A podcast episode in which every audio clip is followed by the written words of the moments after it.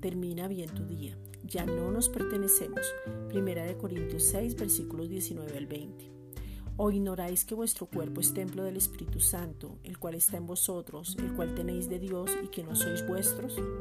Mi cuerpo y mi espíritu son de Dios, los une el alma que también le pertenece a Dios. Mis emociones, mi voluntad, mi mentalidad le pertenece a Dios.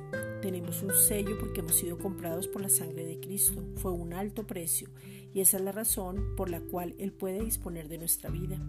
Ahora somos sus hijos amados para tener un propósito, un llamado y un destino. El Señor nos conoce por nombre y nos quiere transformar para que estemos dispuestos y disponibles y pueda trabajar con nosotros.